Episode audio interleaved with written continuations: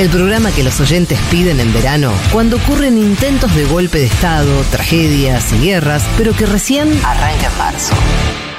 Federico Vázquez, Juan Elma, Juan Manuel Carr, con Violeta Weber y Malena Rey. Futurock FM.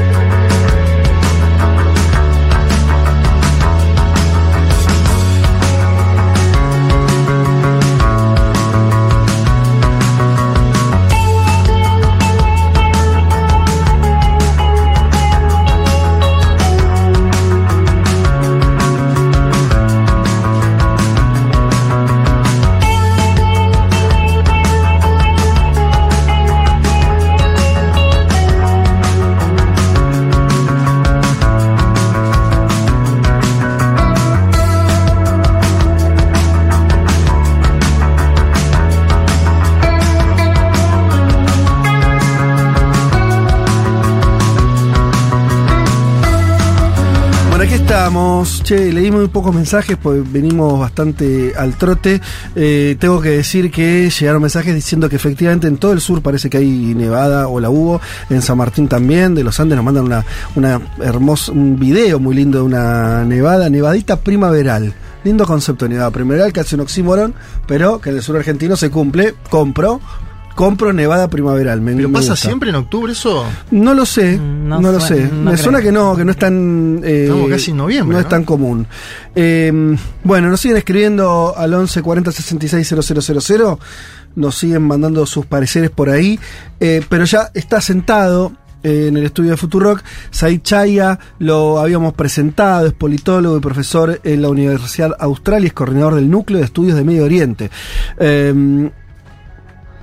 Said, ¿cómo estás? Buenos días. ¿Qué tal? ¿Cómo están? Bueno, gracias por, acompañarnos, por venir a, acá. Eh, hablábamos antes, vos eh, sos de origen libanés, entonces. Sí, sí, estoy rodeado por el lado de padre y madre. Ajá. Eh, y al mismo tiempo te especializaste en los estudios, digamos, a Medio Oriente, o sea que hay algo ahí. Sí, sí la verdad que no, no arranqué especializándome en temas de Medio Oriente, ah. pero fue, eh, arranqué con Rusia y las ex repúblicas soviéticas. Hasta que un día me encontré con un libro, estaba, estaba en Beirut, eh, había ido a visitar a mi familia y me encontré con un libro que se llama Una casa de muchas habitaciones. Ajá y, eh, ¿De qué es? un libro que habla sobre cómo está compuesto el Líbano, la historia del Líbano, la historia del Líbano y la relación con sus, con sus vecinos, algunas notas sobre la guerra civil. Y dije, apa, resulta que el, país de mis ancestros es mucho más interesante de lo que yo pensaba. Así que, bueno, ahí, el Líbano tranquilo no es, es como Argentina, ¿no? Imposible aburrirte. Siempre fue una cuestión de militancia. Yo milito desde que tengo 15 años en la, eh, en la colectividad, pero nunca lo he vinculado a lo profesional, hasta que en un momento, ya hace 12 años de esto, eh, encontré este libro, este libro me, me, captó y dije, tengo que ser puente, tengo que ser puente entre allá y acá. Y en eso estás. Y en eso estoy. Bueno, te traemos también porque obviamente las noticias de, los últimos días, nosotros, eh, esto es un programa de política internacional, venimos tratando obviamente el tema de Medio Oriente desde, lo decíamos al inicio del programa, en el corto plazo, los últimos, eh, las últimas semanas después del ataque de Hamas a, este, a Israel y, la, masacre que, que, originó ahí. Y ahora estamos en, eh, bajo los, este, las noticias de la respuesta israelí en la franja de Gaza y decíamos que es una guerra que, que empieza a tener eh, también algunos se hablan de una regionalización, incluyendo al, Líbano, a Siria, a, organizaciones también que están en esos países como Hezbollah, etcétera. No sé, ¿qué es lo que estás viendo ahora? Eh, eh, la entrada terrestre de las últimas horas de Israel ya, ¿no? Con, con una avanzada ya no solo los bombardeos, decíamos también la respuesta que está viendo del mundo, no, lo digo mejor, la solidaridad que primero pareció estar del lado de Israel, en Occidente estoy hablando, y ahora unas manifestaciones masivas eh, pidiendo el cese de los bombardeos eh, en, en, Gaza. ¿Cómo estás viendo ahora el desarrollo de todo esto? Creo que estamos en un momento crítico. Eh, si la semana pasada estábamos mal, esta semana estamos mucho peor. Em, Biden ya se fue se fue de la región, entonces estaba de alguna manera ¿no? la carta blanca para comenzar estas operaciones terrestres. Estas operaciones terrestres pueden tener una consecuencia muy grave. Ya vemos cómo Irán está subiendo el tono de la cuestión y junto con Irán sube el tono también Hezbollah. ¿no? Eh, eh, escuchamos hace, hace algunas horas habló el, el, canciller eh, iraní diciendo, mm. bueno, frente a esto, el mundo tiene que responder, no podemos estar más de brazos cruzados. Decir, de ¿Qué, ¿Qué, puede significar preanunciando una suerte de intervención. Yo creo que la intervención iraní, si se diera, se haría a través de sus proxies o de sus aliados eh, ahí regionales, como puede ser, por ejemplo, en primer lugar Hezbollah, con quien tiene un alineamiento automático, pero también con otras agrupaciones con las que tiene una cierta eh, afinidad. Por ejemplo, los hutíes de Yemen, el gobierno de Siria. Vamos a ver qué mm. posición podrían tomar también eh, las agrupaciones em, eh, chiitas iraquíes, ¿no? Si podían, si podrían integrar el frente o no. ¿eh? Pero acá lo más importante es ver cómo va a actuar Hezbollah, que de alguna manera actúa con un alineamiento automático con respecto a eh, Irán. Entonces, si vemos una movida de Hezbollah es porque Teherán dio el ok. Hezbollah que tiene asentamiento sobre todo en el Líbano, de su, su, lugar de acción, desde dónde actúa, ¿no? Hezbollah actúa básicamente desde el sur del Líbano y de la frontera donde como una especie de ángulo, claro. Siria, Líbano e Israel, ¿no? Claro. En esa zona. ¿Y tiene poder Hezbollah, poder militar para generar un daño real a Israel? Bueno, lo, hemos visto en la guerra en Siria, digamos. Eh, yo creo que, a ver, Israel es la potencia militar más importante de la región, no, no, tiene ningún Con diferencia, ¿no? Además, ¿no? Sí. Sí, sí, sin duda. Pero frente a ese escenario, bueno, hemos visto que Hezbollah no es la agrupación a la que se enfrentó Israel en el año 2006 sino es una agrupación mucho más eh, evolucionada ahora con el armamento eh, eh, y con el entrenamiento, con la experiencia que ha tomado después de 10 años de conflicto en Siria, donde además em, tomó posiciones gerenciales, digámoslo así, en aspectos de seguridad, por ejemplo, en cuestiones de la frontera entre Siria y Líbano, es decir, sería importante que Israel sepa que ese Hezbollah al que eventualmente podría enfrentarse mm. no es el mismo Hezbollah del año 2006, que, que de alguna manera, bueno, frente a la presión internacional, Israel quedó mal parado después de la guerra 2006 con el Líbano, ¿no? Y, y ahora abrimos eh, a, a todo lo que quieran hacer preguntas. Eh, casi de forma inocente te pregunto esto. ¿Existe un escenario de negociación o de pensar esta cuestión que no sea en términos estrictamente bélicos? ¿Alguien puede.? No, no le digo en términos morales, obviamente que sí, ¿no? Todos quisiéramos que haya una salida política. Ahora, ¿alguien de los que tienen poder y decisión y acción piensa en esos términos o nadie está pensando en esos términos? Estamos más lejos, más lejos de un acuerdo que la semana pasada.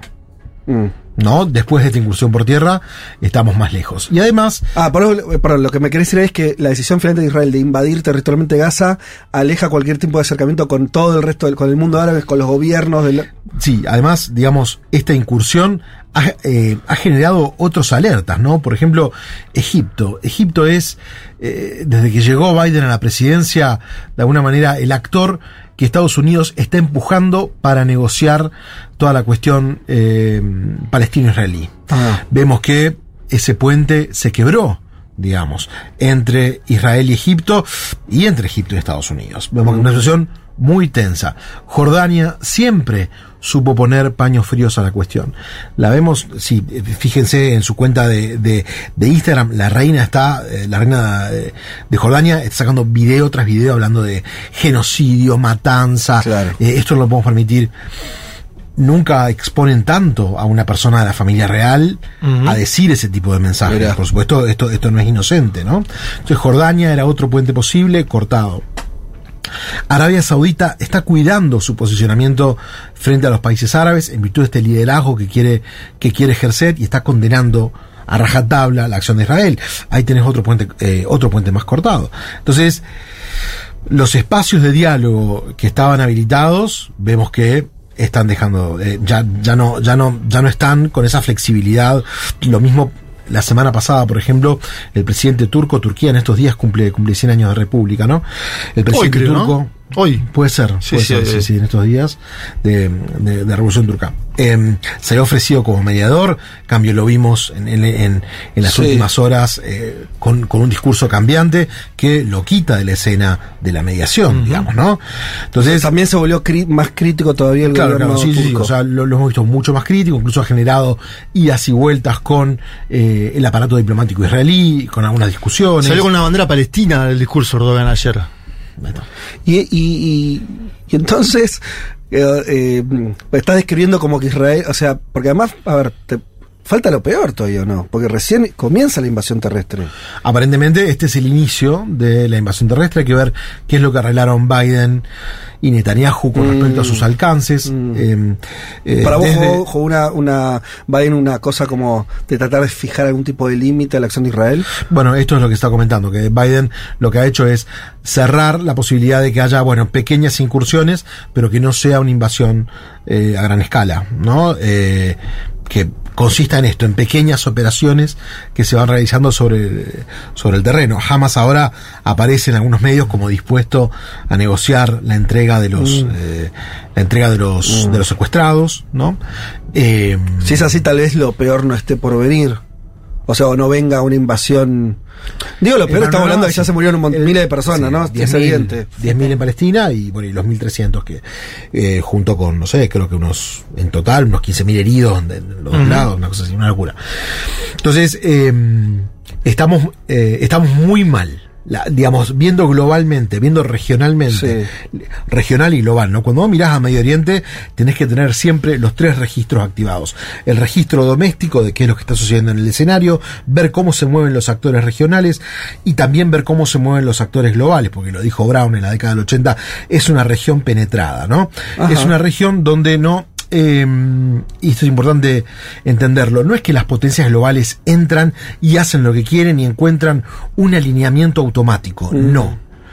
El poder global entra a la región y se transforma. Claro. Y se transforma, porque los actores locales tienen un poder suficiente como para poder aguantar un poco de presión y al mismo tiempo hacer, hacer el juego. La guerra de Siria muestra eso que está diciendo, ¿no? Todos esos años de guerra de Siria muestran que que, lo global es importante. No, claro, definitorio, pero aún así. Pero el poder entra transformado a la región. estamos hablando con Said Chaya, por si uno eh, arrancó a escucharnos recién, politólogo y profesor de la Universidad Astral, especialista en, en, Medio Oriente, una charla muy interesante estamos teniendo. Abro a que. No, entonces ahí te quiero preguntar, ¿cómo ves la reactivación de la causa palestina por debajo, digamos, en esos países que vos nombrabas, porque esto lo contamos acá cuando hablamos un poco de, los primeros días de conflicto y uno veía un acercamiento desde arriba, ¿no? Con Israel, en, bueno, Emiratos Árabes, Arabia Saudita, se, se está hablando de un posible acuerdo, eh, y uno ve la reacción al ataque de Hamas y después a la respuesta militar de Israel, eh, dio reacción en el mundo árabe, y uno dice, bueno, la causa palestina eh, tiene otro peso la primera pregunta es si vos coincidís con eso, si vos la ves reactivada. Y en segundo lugar, ¿qué está pasando desde abajo, digamos, de las sociedades de esos países árabes? entonces, mira, eh, cuando nos vendieron los acuerdos de Abraham, nos dijeron que era posible una paz sin los palestinos dentro de la bolsa. Acá tenés. Ese acuerdo que vendieron en el año 2020, dijeron, bueno, esta es una manera de insertar a Israel en la región de Medio Oriente de una manera pacífica, evitando nuevos conflictos sin necesidad de tener que lidiar con el liderazgo palestino que ya tiene sus problemas también. Digo, ¿Y cómo era eso rápidamente? ¿Cómo, ¿Cómo significaba? Bueno, o sea, implicaba que eh, los países árabes normalizaban sus relaciones con Israel, los signatarios de los acuerdos de Abraham. Claro, este recordemos Emiratos Árabes Unidos, Marruecos, no se estaba Bahrein y Sudán. Bahrein y Sudán y se estaba discutiendo la posibilidad, estaba abierto de que Arabia Saudita sea el último eslabón, ¿no? Claro, y o sea, en este en este contexto abro abro un pequeño paréntesis. Lo que lo que los medios occidentales decían que se viene la firma, ¿no? Arabia Saudita se viene, está por firmar. Se, se, viene, va, va, a integrarse los acuerdos de Abraham en los medios, en, los medios de, la región no decían, digamos, eso. no decían eso. Decía, Arabia Saudita eh, cree que hay que prestar atención a la causa palestina, eh, el príncipe heredero... Antes del ataque de Hamas. Antes del ataque de Hamas. Se muestra contrario a la posibilidad de firmar, dice que el país va a ser el último en firmar, como ha sido la, tradición. El discurso diplomático de Arabia Saudita ha sido, si hay un proceso de normalización con Israel, Riyadh va a ser el último en firmar. puede cambiar puede cambiar. Pero ese fue siempre el discurso que tuvo. Entonces, nos quisieron vender una serie de acuerdos que nos dijeron, bueno, esto es, ya está. la normalización de las relaciones. Nos demostraron que eh, fue un muy buen acuerdo económico, fíjense las cuentas de, eh, de los Emiratos, etcétera, ¿no? A, a eh, el dinero fluye muy bien, fluyen los negocios, pero el problema de fondo que Israel quería resolver es que no era un problema económico. Eso es lo que los árabes queríamos arreglar. Digamos, lo que Israel quería resolver el problema de los palestinos. Bueno, de esta manera, ¡puc! se termina el problema palestino. Y bueno, evidentemente no se terminó, ¿no? Entonces, ¿qué es lo que sucede? La, eh, la adhesión a la causa palestina en la región es mayor al, al, al 60%. O sea, La gente cree que los palestinos tienen eh, derecho a un Estado en ese territorio. Y, y bueno, eh, evidentemente sigue siendo un tema de agenda. ¿Cómo se da eso? Por, ejemplo, te pregunto por el Líbano, un país que vos conoces bien. Sí. ¿Qué significa eso? ¿Significa que ahora se está siguiendo minuto a minuto lo que está pasando? Hablamos de protestas, o sea, ¿cómo ves ese apoyo más allá de lo diplomático? Es, un vínculo, es, eh, es un vínculo de solidaridad que está en la, eh, que está en la cabeza de la gente. O sea, eh, por, supuesto puede, puede haber matices en los diferentes países y, hay, al interior de, de cada uno puede haber sectores de la población que no estén tan de acuerdo, pero, pero sigue siendo, digamos, la injusticia a la, cual se somete el pueblo palestino es una cuestión que está muy presente. Pensar que solamente en el Líbano llegó a haber casi medio millón de palestinos refugiados, creo que quedan con papeles mm. unos 150 mil, 200 mil, pero llegó a, haber, llegó a haber medio millón de refugiados palestinos en el, territorio libanés. Entonces, es una realidad que está, que está muy presente en la cabeza, como decir, bueno, mirá cómo sufren eh, estos pueblos, eh, no lo podemos permitir. Eh, ese, ese aspecto solidario está presente. Yo creo que es. Mira, me animo a decirte que después de la muerte de Nasser en el 70, el hilo de la solidaridad palestina es lo que mantiene de alguna manera unida a la región del Medio Oriente. Mm. Creo que creo que es la única bandera que les queda después de la muerte de Nasser. Que les queda que, que, una a países como Irán y Arabia Saudita, por decir algo. Sí. En términos geopolíticos después no tienen nada más que, ver. Nada, sí, más que nada me refería a los países árabes, pero sí, también puede ser Irán y bueno, te lo también, ahí, sí, pero, pero, pero sí, también puede ser. Pero si, si me decís qué cosa une a los países árabes entre sí, te diría, mira, después de la muerte de Nasser, la gran bandera que le ha quedado a la región es justamente la lucha por, eh, por, por, por, por, la solidaridad con los palestinos, con los cuales comparten eh, cultura, idioma, no sé, comidas, costumbres, eh, especialmente los países que están más cerca. y también influye, me imagino mucho ahora las imágenes, ¿no? Que por ahí acá no nos llegan tanto o son más mediadas pero las cadenas Al Jazeera está pasando las imágenes de lo que pasa en Gaza minuto a minuto, y son choqueantes, ¿no? Porque la mayoría, aparte, no la mayoría, pero la, mitad de la población de Gaza son niños, vemos bombardeos eh, fuertísimos, ¿no? Para lo que es la opinión pública internacional, más de 10.000 muertos, vos lo mencionabas. Me imagino que eso, a la hora de movilizar, así como vemos que en Londres hay una movilización masiva, me imagino que en el mundo árabe eso provoca salir a la calle. Y además también, eh, no te olvides, ¿no? O sea, Israel ocupó el Sinaí también. Digamos, en el caso de los egipcios, mantuvo conflicto con los jordanos, también ocupó el Golán en Siria, se fue del Líbano en el año 2000. Hay cicatrices en todos los países. y, están, y están ahí. O sea, está todo muy, muy vivo, digamos, eh, en la región. Entonces, de alguna manera, la causa palestina remueve eh, esos, esos, esos conflictos que, que Israel mantuvo con sus vecinos. Eh, eh, yo quería, no, quería comentarte a ver qué pensabas vos de dos hechos que pasaron esta última semana. Por un lado, en, la, en las Naciones Unidas hubo una proclama de alto al fuego y tregua humanitaria que fue votada por 120 países a favor y el mismo día Netanyahu decide la incursión terrestre, ¿no? Y por otro lado, también el jueves eh, Putin se reunió en Rusia con representantes de Hamas. Entonces, ¿cómo, cómo ves esas, esas dos cuestiones? Entonces, eh, eh Empecemos por atrás. Primero, eh, digamos, Putin em, tiene, tiene una, una estrategia tendiente a, conservar el poder que Rusia tiene en la región del Medio Oriente, que actualmente se concentra fundamentalmente en Siria. Entonces, eh, Putin también de alguna manera se siente traicionado, porque em, el diálogo con Damasco, em, Netanyahu lo triangulaba vía Moscú. Entonces, los bombardeos que se dieron, por ejemplo, al aeropuerto de Damasco, etcétera, no, no fueron consultados con Moscú. Entonces, de alguna manera, lo que dice Putin es, eh, mm. che, esperá, o sea, yo estuve evitando conflictos de mayor escala en la región y ahora me dejan afuera de la torta. ¿Y por qué bombardear? Perdón. Además de que, digamos, el último puerto que tiene, el último puerto militar que tiene Rusia está ahí en en, en, el norte, en la ciudad de Tartus, en, en, Siria. Entonces, esto sin duda, digamos, genera una preocupación por parte de Rusia para resolver la cuestión, porque entiende que es, es la última ancla que tiene ahí en la región. Entonces debe estar muy interesado en resolver el tema y fundamentalmente que no se toquen sus intereses en Siria. Entonces, la, la, posible regionalización mm. actuaría en desmedro de sus intereses. ¿Por, ¿por qué bombardeó Israel eh, justamente eso, eh, los aeropuertos en, en Siria? Porque, eh, entonces, tiene, ah, acerco, ahí está acerco está, está, está, está, perfecto, está perfecto. Entonces, eh, es la posibilidad de que llegaran, de que llegara ayuda militar eh, que pudiese, digamos, avanzar hacia el Golán a través del aeropuerto ese, que el aeropuerto de Damasco, digamos.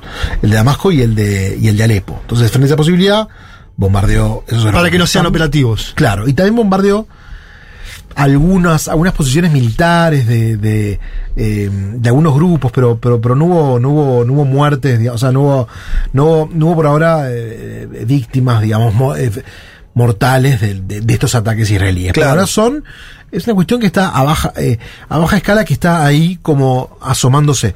Lo mismo pasa en la cuestión, por ejemplo, en el sur del Líbano. Son por ahora bombardeos, bueno, hubo algunos muertos, pero Hezbollah todavía no levanta, no levanta, no levanta el tono. Pero bueno, estamos ahí.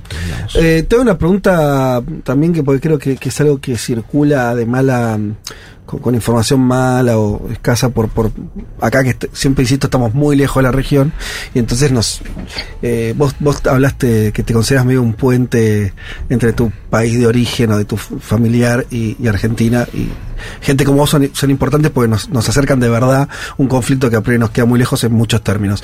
Eh, hay una idea bastante extendida de que Israel vive rodeado, eh, pensando en los países árabes, yo te incluí en su momento erróneamente a, Irán ahí, saquémoslo a Irán, hablamos estrictamente de los países este, árabes, de eh, la idea de la, que, que todos están de acuerdo en que Israel no tiene que existir. ¿Eso efectivamente es un dato de la realidad? O la, o la cuestión es, distinta. No, yo no creo que haya una idea en la cual Israel no tiene que existir, ¿no? Ni, ni, ni, creo que sea ese el parecer de los gobiernos de la región, para nada. Sí creo que hay una Pero este que está instalado como, como, idea, ¿no? O sea, justamente cuando uno pone la discusión en términos de eh, los musulmanes odian a los judíos, eh, es como si abrimos un problema imposible de resolver.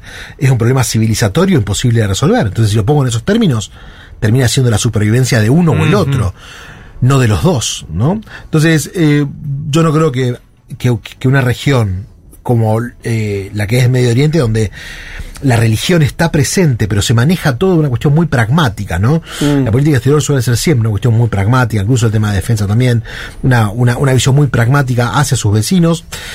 Yo creo que acá el problema es la ocupación. O sea, es, digamos, cómo acabar con la ocupación de los territorios palestinos para que de esa manera Israel pueda insertarse pacíficamente en un contexto.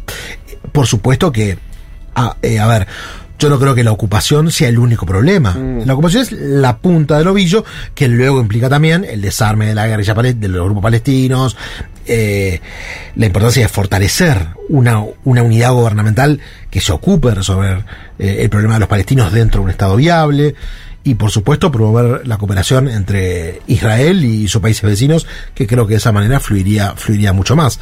Pero el tema de los palestinos está ahí latente. No se puede, es sin sin resolver esa problemática, creo que la inserción de Israel en la región nunca va a ser del todo, del todo pacífica, salvo que pueda generar algún mecanismo. Vimos que los acuerdos de Abraham no funcionaron. Quizá podrá haber otro, ¿no? Para, bueno, listo, que cajonear la causa palestina y que la gente se olvide. Cosa que no parece así. No parece así ni siquiera en Israel, porque la otra vez dialogando con, con, con, con, un colega, eh, me comentaba esto, de que las últimas protestas que tuvieron lugar en Israel en los últimos años eh, han notado una, una, participación creciente de los árabes, de los árabes israelíes en eh, las protestas en contra del Estado israelí. Entonces, eh, em, digamos, es la famosa bomba demográfica de la que hablaba Netanyahu hace 15, 20 años atrás. O sea, justamente, ¿qué va a pasar cuando los palestinos, cuando los árabes israelíes o los palestinos empiecen a multiplicarse y tengan una posición disonante con la del Estado. justamente él decía, che, cuidado con el tema de los acuerdos de Oslo porque puede generar este otro problema. La lógica de la masacre sanguinaria de Hamas. Si puede hablarse en esos términos, la lógica política subyace a eso, ¿por qué eligieron casi una forma, un brutalismo eh, inhumano, extremo? ¿Eso tiene alguna lógica más allá de, lo horrible que es de hacerlo así para generar un efecto?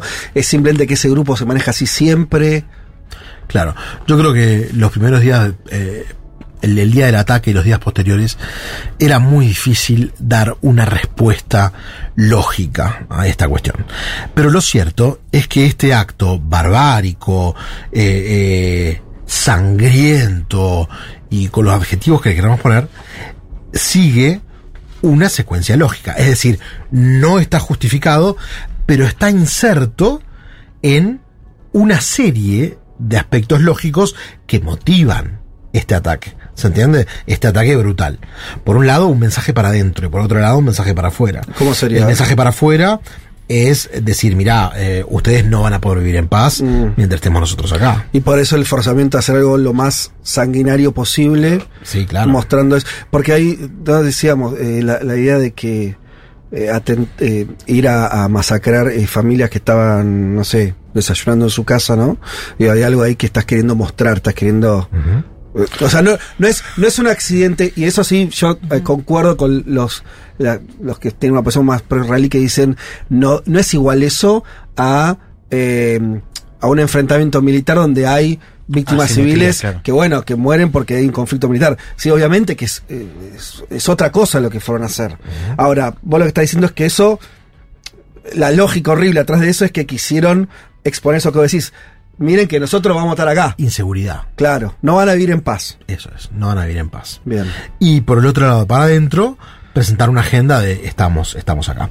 Yo, eh, eh, para adentro sería contra eh, los digamos, palestinos, no, jamás. A ah, los palestinos, sí, a, digamos, a, los palestinos tanto en Cisjordania como en Gaza, decir, bueno, acá estamos presentes, en un contexto donde guarda, eh, otros dicen que esta operación se venía planificando hace más de dos años. Yo no sé si, no sé si tanto tiempo, porque la verdad es que jamás en los últimos años había estado, eh, estado demostrando una posición de mucha mayor estabilidad.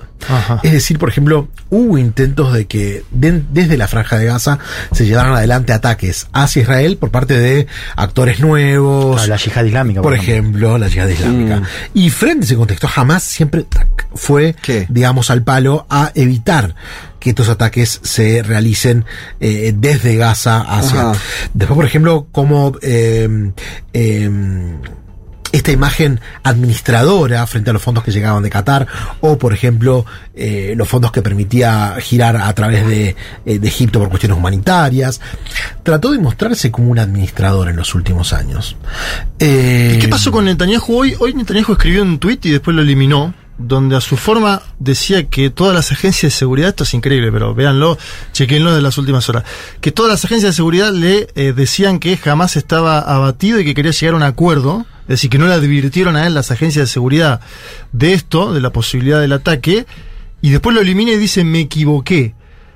Eh, esto está circulando ahora, fue esta mañana, lo vuelvo a decir. Eh, dice mucho también de la debilidad de Netanyahu en algún punto, ¿o no? Este, bueno, eh, está... Yo, creo que está en un escenario de gran, de gran debilidad, ¿no? O sea, creo que ahora la guerra nos impide ver la debilidad política, porque hay, hay otro problema que subyace, mucho más ahora que está dentro de un gabinete de, unidad nacional, pero seguramente va a tener que rendir cuentas cuando esto termine de qué es lo que pasó, cuál fue el bridge. Si vos me preguntás a mí, digamos, por supuesto, hay gente que la, tiene mucho más clara que yo, pero eh, yo la verdad que tampoco me, veía venir un ataque mm. de esta proporción. Y evidentemente la inteligencia lo, dejó pasar. Escuché un par de congresistas de los Estados Unidos que trabajan en un comité conjunto donde se ve que viaja la info entre, entre Tel Aviv y digamos eh, y Washington eh, que decían que ellos, ellos habían tenido los mismos informes por parte de Egipto que había recibido el, el, Shin Bet y no sé el Mossad, y, pero sin embargo no, eh, no habían dado crédito a la posibilidad de un ataque. Eh, Como si fuera imposible. se les pasó. Claro. También se les pasó. O a veces las respuestas más simples son, aunque parezca insólito, eh, son las que están más correctas. Bueno, estamos hablando de González Chaya, politólogo y profesor en la Universidad Austral, estamos hablando del conflicto de Medio Oriente, por supuesto. Últimos minutitos. Eh, ¿Ves? Eh, estamos, bueno, creo que describimos, por lo menos nos aportaste mirada sobre lo que está ocurriendo. Eh, corto plazo, porque en largo plazo vaya uno a saber, ¿te imaginas entonces qué, qué ocurrirá en ese escenario de guerra hablando estrictamente de la franja de Gaza, ocupación israelí, entrar y salir. Eh, ¿qué, qué, ¿Qué, te eh, parece eh, vi, vi algunos mapas, lo que vi, digamos, en, internet que, que, que, han circulado, en el cual Israel pretende crear una zona de separación, como la que estaba en el sur del Líbano, digamos, entre los habitantes y el territorio israelí por supuesto, la zona de separación en el territorio gazatino. Claro. Eh, donde, bueno, eh, es, como una zona de circulación interna, algo parecido a lo que, a lo que habían creado en el sur del Líbano, para evitar eh, el contacto o, que haya, digamos, la posibilidad de una alerta más rápida en el caso de que suceda algo. O sea, como una especie de colchón sin, sin, habitantes. Zona eh, buffering zone. zona de amortiguamiento. Zona de amortiguamiento,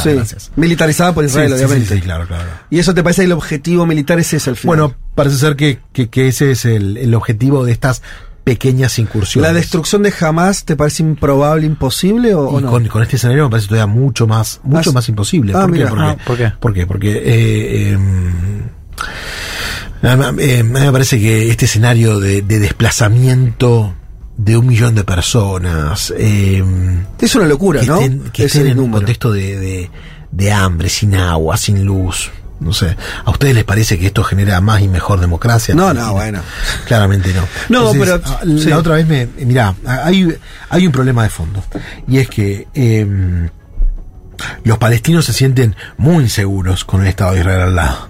Y los israelíes se sienten muy inseguros con esta medida. Entonces, están metidos los dos eh, así, como, como, en un momento de. En un bucle que no, claro. claro, en el cual, en el cual no pueden salir, ¿no? En el fondo es la desconfianza. que hay que hacer? Y hay que trabajar a mediano y largo plazo, eh, no solamente en acuerdos políticos sobre la superficie, sino en generar eh, eh, espacios de contacto entre ambas poblaciones que permitan generar una mayor confianza. Si nosotros ponemos la discusión, vuelvo a decir, si nosotros decimos, no, este es un problema de tipo confesional, eh, eh, el problema es imposible de resolver. Solo se va a resolver a través de la aniquilación. Y eso no puede ser posible. Está bien, eh, pero hay algo ahí, a ver, eso que vos decís, que si es un, con una cuestión religiosa es imposible de solución. ¿No se habrá traspasado la frontera y era una cuestión donde ni siquiera se ven los unos y los otros como personas? O sea, más ¿entendés? Como si ya hubiera un... yo escucho las declaraciones de, Sí, sí, dicen son animales. Sí, y no lo quiero cargar solamente sobre los israelíes, también del lado. A ver, cuando. Eh, porque acá el problema que veo yo es. Por supuesto que no hago, no hago culpa a la población palestina de lo que haya hecho un grupo como Hamas, pero Hamas es el representante político de, de, de los habitantes de Gaza. Y, insisto, fueron y mataron civiles de una forma descarnada. Quiero decir, tampoco hay un reconocimiento de que el otro tiene derecho a vivir. Es como, ¿cómo volvés de eso, no? No, no sé.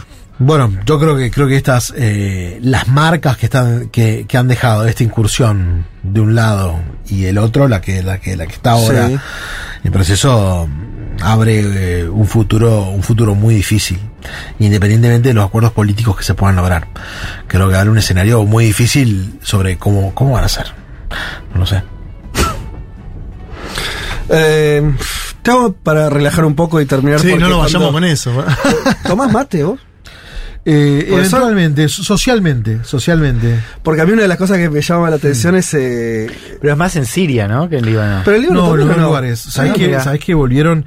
Eh, mirá, es uno de los lugares donde se exporta más yerba. Sí, llegaron, llegaron acá eh, a la Argentina, esta, esta tierra, eh, eh, más o menos unos 500.000 sirios y libaneses, 400.000, ah, sí, de los cuales, de los cuales 100.000, sí. 150.000 lograron volver a, eh, a Líbano y Siria. Entonces, eh, se ve que lo que se llevaron de acá fue el mate.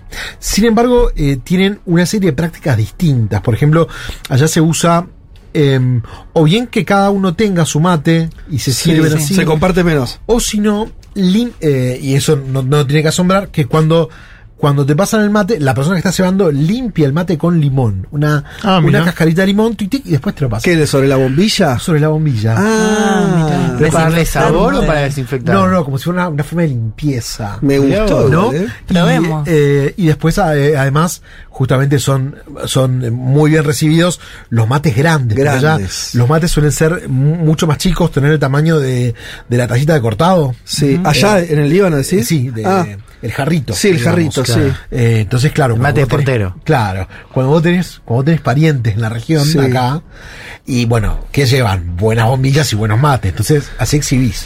Y, y pará, pero el eso, capital simbólico. ¿Y eso digamos. perforó en, en población libanesa que no tuviera vínculo con la Argentina? Claro, eso se. Se volvió más popular todavía. Claro, claro, sí, sí, o sea, termina, digamos, extendiéndose. En, O sea, los la libaneses lo consideran parte de su idiosincrasia a ese sí. nivel. Sí, sí, sí. O sea, piensan, yo he hablado con parientes que dicen, ¿probaste el mate una vez? Pero flaca, estás jodiendo. Otra cosa, se vende, se vende hierba de medio kilo, por ejemplo, no, No el vas a grandote. grandes, Y bueno, para ¿no? el mate chiquito. Solo, claro, solamente ¿Pero lo toman kilo. solos o en situaciones sociales? Eso es social. Ah, social, por eso. Sí, es como es nos como el juntamos café. a tomar mate. Como, como el café. Sí, sí. Es, eh, especialmente en la región de Monte Líbano, ¿no? Los, los drusos Ajá. eh, son los que, los que más incorporaron esta. esta- ¿Y alguna explicación de por qué eso pegó? No. la ¿Por qué se no llevó sé. bien con esa cultura que es tan distinta? Eh, Evidentemente, no sé, creo que como una, como una alternancia eh, al, al, al café y al, y al té emerge, emerge el mate. Es superior. Porque está buenísimo. no, claro. y, y yo estoy muy contento pues, de, de que de cómo de forma muy creciente estamos adoptando las costumbres gastronómicas de este vinculadas al shawarma, vinculadas a eso. hummus, el me hummus, parece me parece increíble. Total. Me parece una cosa muy rica. Es un gran ida y vuelta. Sí. Ganamos todos, ¿no? Yo creo que sí.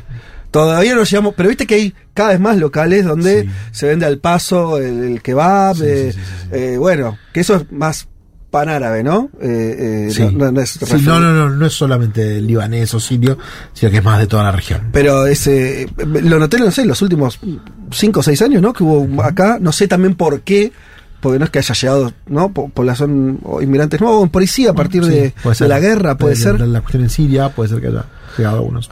Y hayan puesto sí, ese, ese tipo de locales. También es cierto que eh, acá en Buenos Aires siempre. Ya hay una yo soy- tradición. Yo soy, Sí, claro. yo soy del interior, vivo acá hace unos años, pero, pero yo soy rosarino y, por ejemplo, no había muchos lugares donde comer comida árabe en Rosario. Había un lugar y ahora Sí. está empezando a pulular. ¿no? Están, están mu- mu- multiplicando. Antes para comer buena comida árabe. Sí, es verdad, acá a también había uno solo, sí. Ahora en el Acá interior está puedes comer el horno comida Medio. Oriente. Ahí en, en Parque Patricia de San Cristóbal, que hay una comunidad sirio-libanesa grande, hay una mezquita claro, en la sí, calle sí, sí. Alberti, eh, Alberti Garay, y ahí estaba como el lugar. Bueno, Said, te agradecemos muchísimo que nos hayas visitado, bueno, pudimos charlar bastante. Eh, vamos a repetir la investigación seguramente, porque lamentablemente este conflicto me parece que no se resuelve la semana que viene. Eh, y nada, y nos gustó mucho tenerte acá, así que te agradecemos. Muchas gracias. Gracias.